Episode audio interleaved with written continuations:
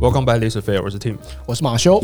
呃，最近这几年，其实台湾的旅游因为疫情的关系嘛，嗯，对，所以越来越多地方大家会去探索，会去旅游嘛。对，应该说就是呃，前阵子疫情的时候，大家有点闷过头了，嗯在就后来就发现，哎，其实国旅也有很多地方可以探索。对，所以其实我最近就是比如说订民宿啊，订一些主题的餐厅，其实都订不太到。对，现在哦，现在国旅很夯。对，那我觉得今天很特别啊，是因为呃。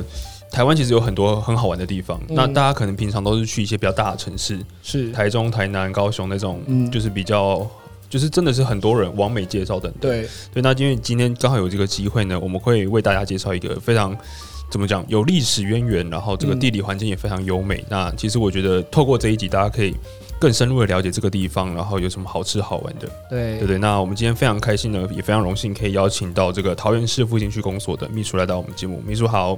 呃，各位听众，大家好，主持人好，你好，你好，你好。因为今天其实很特别啊，因为其实桃园市复兴区这个地方，是不是平常比较少人会去那边做深入的旅游？呃，其实我们一般近年来有一些背包客啦，是也是会有在跟我们部落当地做一些秘境的探索。是，其实这个部分其实也，我我们公所也有在。陪伴他们哈，就是一些在地的业者，有一些轻旅行啊。那其实市政府这边都有有在规划，相关的单位有在帮忙推推展。这个部落的这个旅宿业，其实这几年在原我们复兴区也是有在发展中。嗯，对，因为其实蛮多秘境啊，像是很多人的影片也会带到台湾的一些秘境。那我觉得复兴区这个地方，就是但我觉得大家可以重新了解到这个地方的一些生态，这样。是的，就是在我们游区长哈，在三年前就开始在推动复兴三好的工作，是。对，那就是好吃好玩啊，也是这个好买，好买，所以就是说我们在这个要搭配很多在地的业者了，那当然我们自己人文特色还有这个。这个景观也都是我们应该是对于游客来讲也是一个吸引的地方。嗯，因为其实我们就是在周末之前有就是做过一些资料，然后也看过很多网站上的介绍。那其实复兴区这个地方从地理特色来看的话，其实有呃接壤了很多的不同的自然景观嘛。那甚至人文也从就是日治时期也有一些推演。那可不可以请就是这个秘书跟我们分享一下这个复兴区的这个历史跟人文特色？好，那其实 复兴呢，这是。如果以这个历史上来看，它是传统，就是我们泰雅族哈，就是的一个传统领域。是那当然，在那个历史的过程中，这个有不同的这个这个政权的管理了。在日治时期哦，那我们在那边哦，就我们现在复兴区公所的行政中心在就是脚板地区哈，我们叫做就是比亚善哈，那个就是我们讲的那个。脚板，然后那那这个地方，那其实传统以来就是在日据时期，我们整个后山原住民跟那个日本人交易的场所会哦，有点像商会那种地方哦。对，就是原住民会拿一些农特产，然后跟他交换换东西，跟他们交换一些这个民生用品、民生用品。对，那所以其实有一些资料的这个历史的影片，那是也包含我自己的这个。外公外婆啊，那也都在讲说啊，以前他们就是生活的那个感那个背景，对，就是我们必须要可能走一走走多久的路，然后去要借住在亲戚的家，然后再去做这个买卖的行为，这样。那我想，其实这个在在复兴区啊，那个有一个有一个那个发展，就是我们的。原住民在泰雅族哈，在复兴区是全国最多的啦。是是是，对。那到到目前为止呢，所以其实不管在整个族群的重要性上面哈，那我们在这个复兴的也很多的优秀的人才哈，那包含回到呃有迁徙到都会区。嗯嗯。那我我自己的，因为我之前也都在中央服务嘛，那现现在回乡服务，我觉得。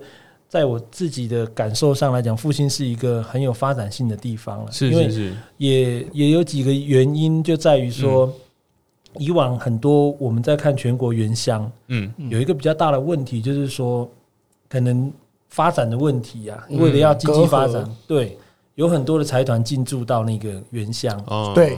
那它可能就在自然景观上就会变成一些我们讲的，为了发展必须要改变开发。嗯，哦，可是，在复兴区，因为我们大家都清楚，复兴有一个石门水库，对对这个又限制了它的开发开发的可能性。可能性。所以，其实复兴区如果大家有机会走北横，是。哦走那个台七线哦，然后还有一些罗马公路，会发现嗯复兴区跟原其他的原乡有一个很大的差异，是我们的自然景观是非常的完整的。是是保留的还有很好，的呃，也被迫的也被迫 被迫保留。被迫保留，对，所以很多人喜欢来复兴，就是看风景。哦，所以其实有一些比比较保存完整的一些景色，其实是可以对推荐给大家。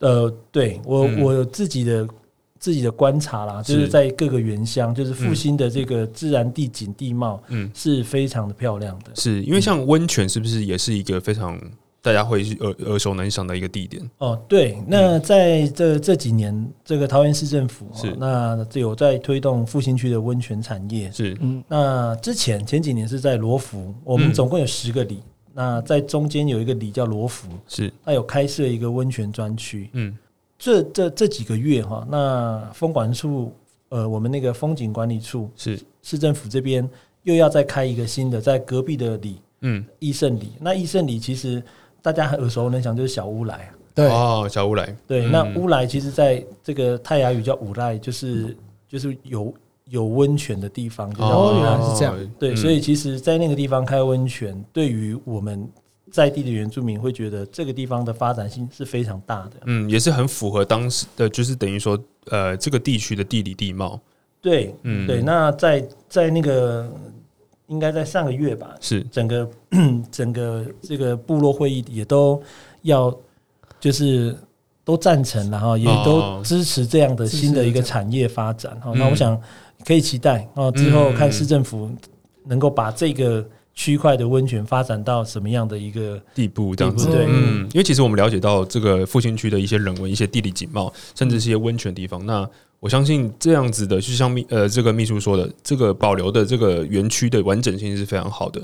那如果我们大家去那边，比如说泡温泉，或者是去欣赏自然景观，那有哪一些其他的，比如说食物或者是伴手礼，大家可以比较好好入手的这样？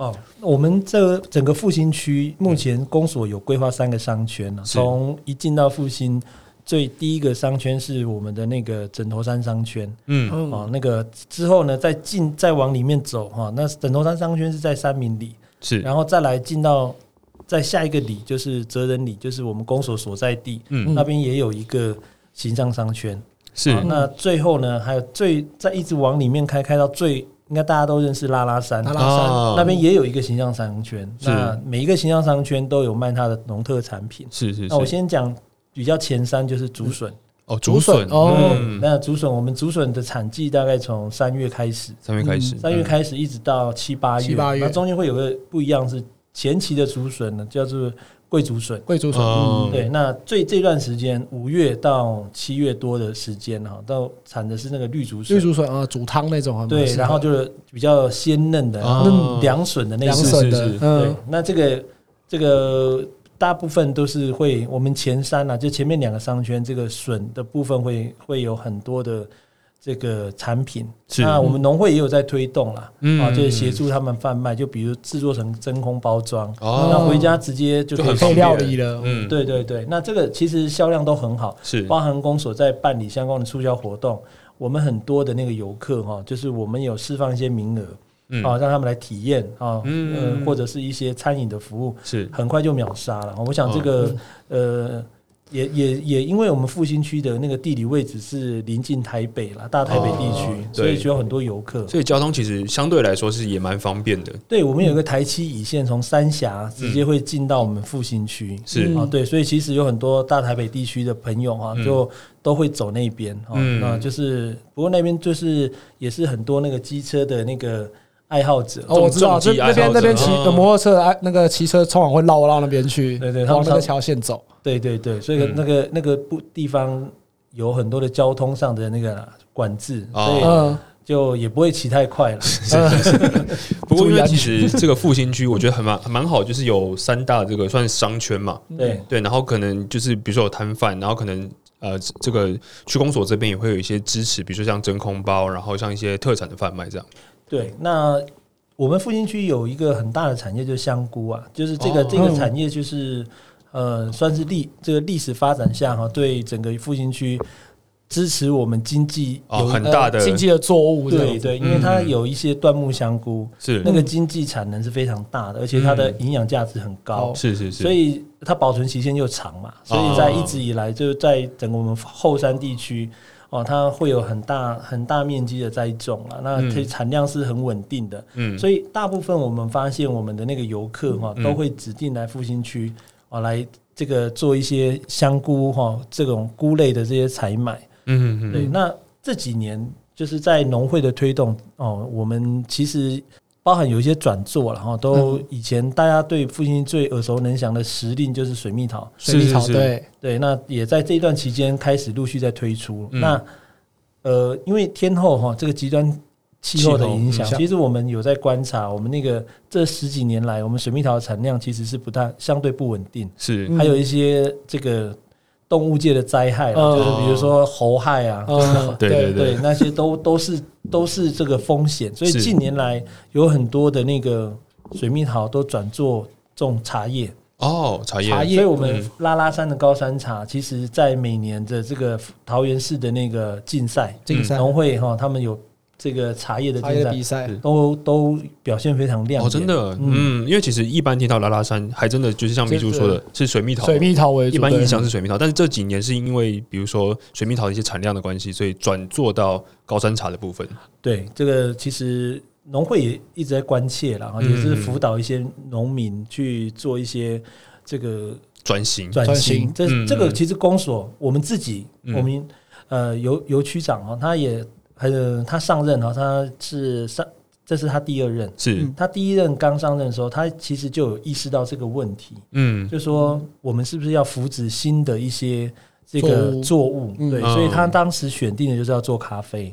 哦，咖啡咖啡也呃是，对对对，嗯嗯因为那个茶叶农会已经在辅导了嘛，是是对，是，所以其实那个也逐渐有一定的那个规模。也，比较成熟一点。对，相对成熟，因为是也也这个辅导十几年了。嗯那所以尤区长在他四年前上任的时候，就呃很快的时间就有这个计划性的推动，要扶助扶持我们复兴区的这个咖啡产业。哦，对，所以其实我们复兴区目前的咖啡的种植面积，在全国来看，嗯确实不算大，大概大概有十几公顷啊。嗯嗯但这个部分，我们我们观察的点是我们很多的在地农民，他们有没有那个意愿参与咖啡的种植？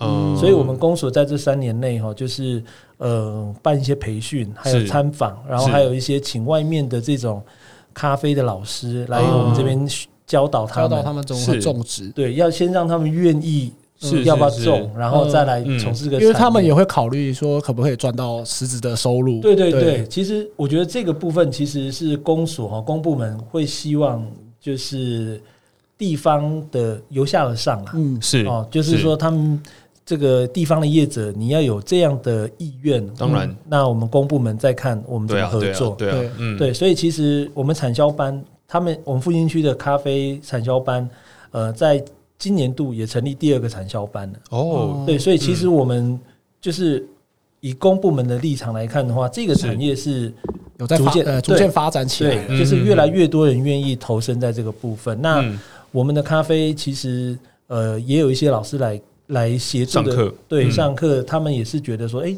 复兴区确实有那个发展的机会。嗯嗯。对，所以原本是在呃，比如说在区长上一任的时候，就有调查到说，其实，在咖啡这个产业是复兴区是可以有一个很好发挥的一个项目嘛。呃，是的，对。嗯那因为尤区长自己也很爱喝咖啡啊，哦他自己也是是在这方面他也很有心得，所以是是是，他他觉得这是一个对于原乡有帮助的事情，嗯他就就是有责请那个我们有几个单位哈一起来合作，协助我们这个在地的农民。嗯哼哼哼，哦，大家一起来发展这项产业。嗯嗯，因为我发现其实各地都越来越多有在种咖啡，因为像我自己认识的呃亲戚，嗯。他们在台中也有做就是咖啡的那个种植，对。因为他们他原本也不是相关的业者，他是一个老师，嗯，然后他就觉得说，哎、这个东西是现在呃市场上是有需求的，对，而且各地种出来咖啡其实喝起来都不大一样哎，。对，确实不太一样。对，那公布我们公所在今年度这个，我讲具体一点，协助这些咖啡农，就是在于他们的硬体设备的部分。哦，我们会采，我们公所会采采购足够的那个设备机器设备机器包含后置的啊，那是让让这个有心要从事这项产业的这个农友们哦，他们至少在前期，呃，我顾后顾之忧这样子。对，就是说他们在尝试的阶段省去一些成本。嗯，因为其实扶植这些农民，他们转做到比如说像咖啡产业，因为可能是一个比较新的产业。那在比如说是扶植或者是辅导的过程中，这边公所当然是大力帮忙。那有没有遇到一些比较困难的地方？呃，有些摩擦什么，他们有些可能不愿意想要转行。对对对，我我们自己的观察是这样啊，就是说，这个产业哈，有时候呃，包含水蜜桃也是一样啊，是就是说，如果说一旦个体户他发展出他的品牌以后，哦他其实觉得我自己，自己就可以做自己就可以了做了是但以公所的角度会，我们会希望是一个策略联盟嘛。呃，大家一起赚钱对，我们一起把这个在地的品牌做出来。就我们先回到那个很早以前台湾最有名的第一棒，就是古坑咖啡。是是嗯是，对他那个当时是整个席卷了我们整个台湾，大家都只就觉得咖啡就是要喝古趋之。若鹜，对对，都是想去喝苦跟咖啡。对这个这个经验在复兴有曾经曾呃一直一直以来就有一个水蜜桃嘛，对我们的水蜜桃就是只要是拉拉山的水蜜桃，大家就就是认定这就是就品质好，品质好想买，对。对对对，对，所以其实我们就是区长，就是希望我们在这个不要花太多，就是我们尽量的哈，就是在最短的时间之内，我们也有一些在地的咖啡品牌。嗯，对，哦所以我们现在在努力的方向是这样。是是，我觉得这样很棒的一个点，就是等于说是整个这个地区，然后包含是公部门的力量去发展，就是个体户、个体这些农民他们的一些产业的转型。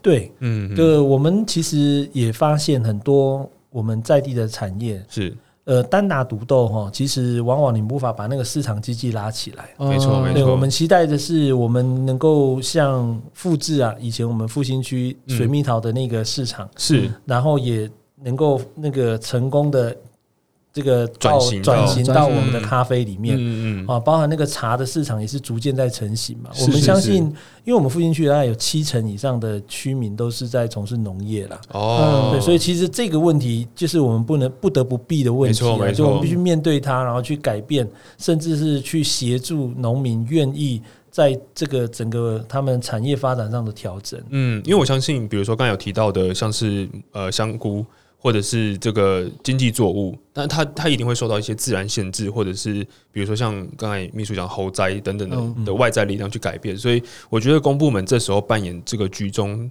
辅导的角色就很重要嘛。对，就是我们一直自己的经验是这样，就是说，嗯，公部门要做任何政策，如果没有这个在地部落或者是民众的支持。对对民众的支持，甚至他们真的把他们的需要先讲出来。嗯其实我们做的一些计划，甚至是一些补助比，较难实践到。对，嗯就是大家会发现，就是有的是隔靴搔痒，甚至是根本没有真就正帮助到他们。对。其实有时候是要多沟通嗯，哦。当然，借由沟通的时候，我们才知道哦，那个。你的需求是什么？我我嗯我们能够提供怎么样的协助？嗯嗯对，嗯所以我们花很多时间在跟在地的农民，有机会我们就是要去沟通，继续是去了解。是是是，因为产业这个东西本来就不是一触可及嘛，嗯一定是透过很多的沟通，然后知道这些农民他们的需求，是的，对，然后才有办法去做更完善的一些准备嘛。对，就是、呃，其实，在过程中对公部门同仁，我也常跟同仁说，其实公务的过程中，就是也是学习啦。是是是，对你能够多跟一些民众，能那个不管各行各业的居民哦，都去了解，嗯其实你也间接会学习到一些嗯。你本来在公务上你不知道的事情。哦，对啊，嗯因为他们做的一些业务，其实跟购部门原本的业务就是比较不相关，但是却要在一个环境里面去沟通，我觉得就是一个互相学习的过程。对嗯，因为我觉得像那个一般农民，他们都会觉得说啊，你们这些好像是坐办公室的人，他们好像没有办法直接了解到说哦，我们在这边呃，我们种这些东西的的辛苦。可是我觉得像呃像秘书他们讲的，就是他们有嗯。实际去勘察，所以会感受得到他们到底需要的是什么，遇到什么困难。对，这个也也是因为我们都很多区公所哈，都很多也是同仁，都是家人，都是就是住在都在在地在地的，是是是，所以其实有时候我们在这个叫做民意的反馈上面，我们会嗯得到的比较及及时。更直接。嗯。对，就比如说哪里做不好，然后就会同仁就说：“哎，那个哦那个部落有反应。有人部落有在讲。意见。”对，所以其实我们每一位同仁都很有压力，但是其实我们公所这个区长这边也都会给整个公所很大的支持啊支持。嗯对，嗯就是说。呃，有时候我们不会，就是成本效益这件事情，有时候在原乡不会是唯一行政上的考考量。嗯嗯，对，只要有那个机会，我们都愿意去尝试。是是是，因为听起来像是除了咖啡以外，是不是有别的产业也是在陆续扶植这些当地的居民、农民去做一些改变跟辅导？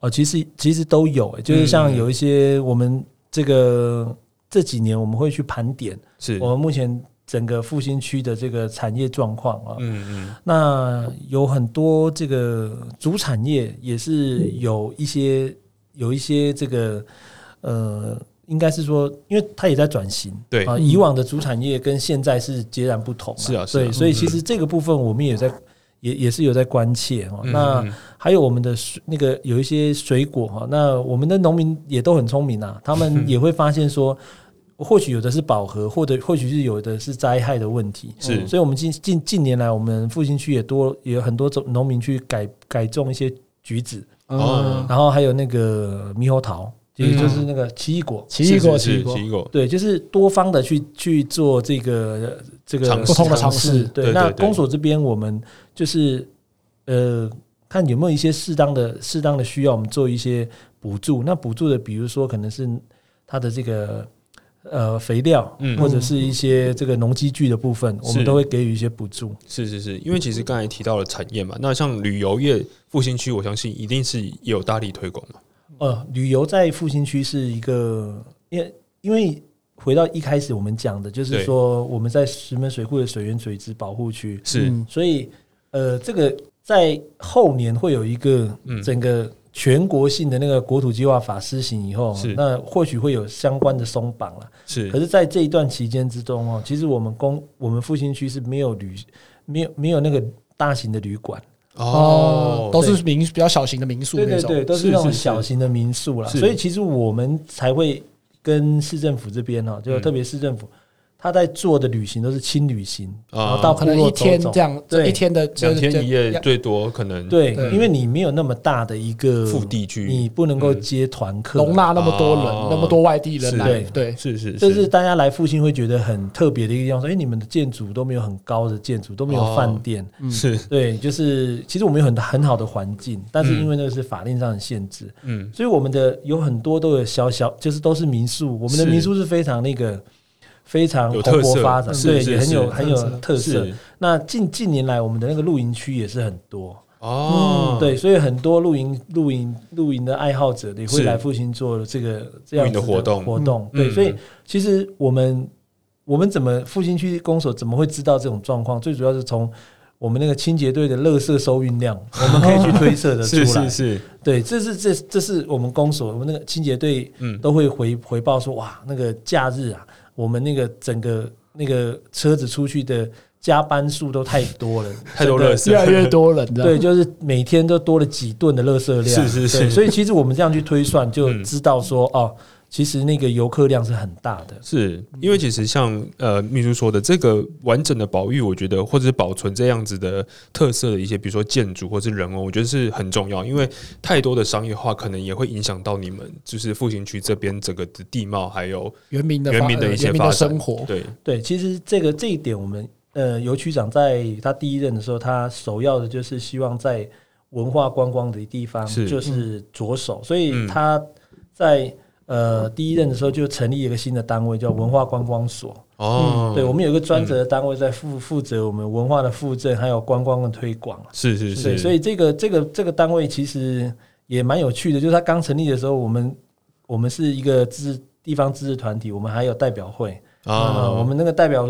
很多代表也不太懂说为什么会有这个单位。哦也不知道这个单位不知道这个目的是什到底是要，做什么，是是是，所以刚开始他们在业务的推动上的时候，比较常常会被这个咨询呢。嗯可是这个经过这三三四年，那很多的代表都发现说，哎，确实他的他们做的活动有别于一般的公所哈嗯做的那种活动，就是比较呃怎么讲，就是没什么变化性的，啊或者是 routine 的那种活动。行公对对对式那种。嗯那他们他们比较着重于直化的活动啦，啊，对，哦。就是比较深深度。深度的，嗯对。然后去看一些乡野的像一些东西。我们今年文管所就推了一个走读计划，嗯。就是说那个走读的点就是可能就是会搭配的轻旅行，是。嗯，但是就是把人带到那个点，会会有专人跟他解说这哦，个。导览的那种他他。以前对他可能是一个历史建筑，哦。或者是他这对于泰雅族有什么重要的意涵的地方哈是，带大家去观光的是这种走读的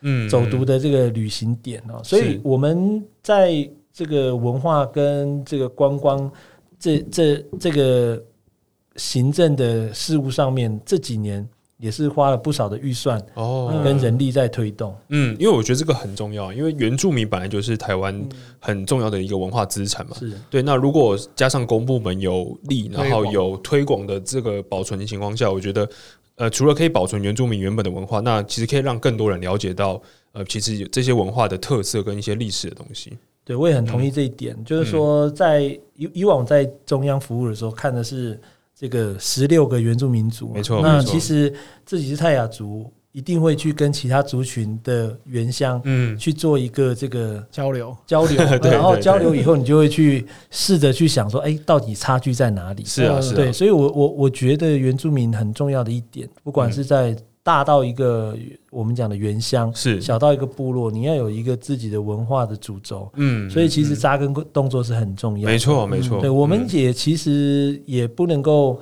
就是很一一味的去思考说啊，就是一定要回到以前的那种所谓的那种几十年前的原始样貌。对，对其实科技它是这个时时代跟科技的进步，这个是不可逆的。对啊，嗯对啊，所以我们怎么样在这样子的一个路线上面保有这个我们自己泰雅族的文化？是这是公所设立文官所的一个宗旨。是啊，是啊，对因为就像秘书说的，这个文化的推演、科技的进步是辅助，但是我觉得，呃，比如说保存传统的文化跟怎么去媒合到科技的进步，我觉得这个也是，呃，比如说公所这边是可以在未来去做努力的。对我我就举一个例子哈，嗯就是像我们以前这个在罗浮那个地方哈，就是有一个复兴桥，是，那个桥以前就是我们，它现在有两个桥，旧的那个桥就不能够那个不不做交通使用，是。观赏或者是一些油气使用。是，那当时区长就想，我们怎么样让这个地方哦去做一个加值啦哈，就是让大家去有意识到这个是以前我们这个历史保存下来的文化以及，嗯那其实新桥就在隔壁，但是这个旧桥要怎么弄？嗯后来呢，大家就跟文管所讨论，哎，我们是不是是做一个晚上的光雕？哦对，所以其实如果大家有机会走北横的话，你到了晚上的时候，会经过你在一个桥上，你往下看，会有有另外一座桥，它都是一直点灯的。嗯是，其实，在那个整个这个原乡哦，那个没有光害的时候，你会发现很醒目。那其实呃很值得去欣赏啦。那嗯未来其实我们也会希望在那个复兴桥，它就在石门水库的上面嘛。是，对，那其实它的景观其实是非常不错，但嗯虽然现在它不公通行、嗯供供油气的话，我们看是不是能够区长也有他的想法，嗯说我们是不是可以在上面办一些活动，嗯或者是举办一些季节性的活动，吸引游客。对，甚至是我们在那边做一些咖啡啊，就是嗯大家可以在那边喝下午茶。呃，市集类的。市集，对嗯对，就其实对于一些游客来讲，其实嗯。这个是他们可能会，这个在都会是没有的。嗯对你必须要来山上，你才有这样的是要把它体验，对，下面是可能石门水库，就是这个哦，有有水然后旁边是。又是在山间，对，又在山间，那你人在空中，在桥上哦。哦，你在这样子的环境之下喝着下午茶，我们可以可能也是安排会有那个是。有一些可能是一些音乐的响宴这样子，哦，对，就是可能这种活动我们会安排在周间嘛，那就是让大家能够。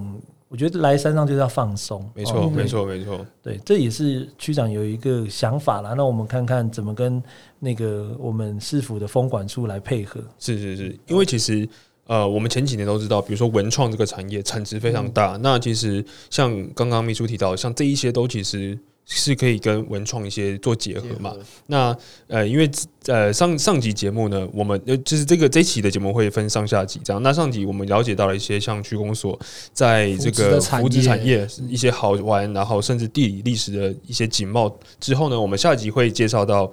在创生这个产业，就是刚才呃，这个秘书有提到的，比如说像咖啡这个产业，或者是其他的产业，对于这个在地的农民跟居民会怎么样的去扶植，然后我们会有更深入的讨论嘛，对不对？嗯，对，那这个这集的节目我们到这边告一个段落，喜欢我们的人可以追踪我们的 IG 把大家想的盒子。那我觉得如果大家有兴趣的话，我觉得复兴区真的是非常有兴趣，对，而且离台北很近，就是如果居住在台北的民众，其实大部分周末的时间到那边，其实就像刚刚那个秘书讲的，就是一些轻旅行的活动，其实一天内甚至就可以玩完。嗯我觉得这样是对一般人来讲负担也不会大那么大，所以到那边就呃可能呃六日就没了这样子。对对对，那嗯我们下集的话会更深入的讨论到这个在地产业的一些扶植跟创生。那我们就下集节目再见，谢谢。Cause every time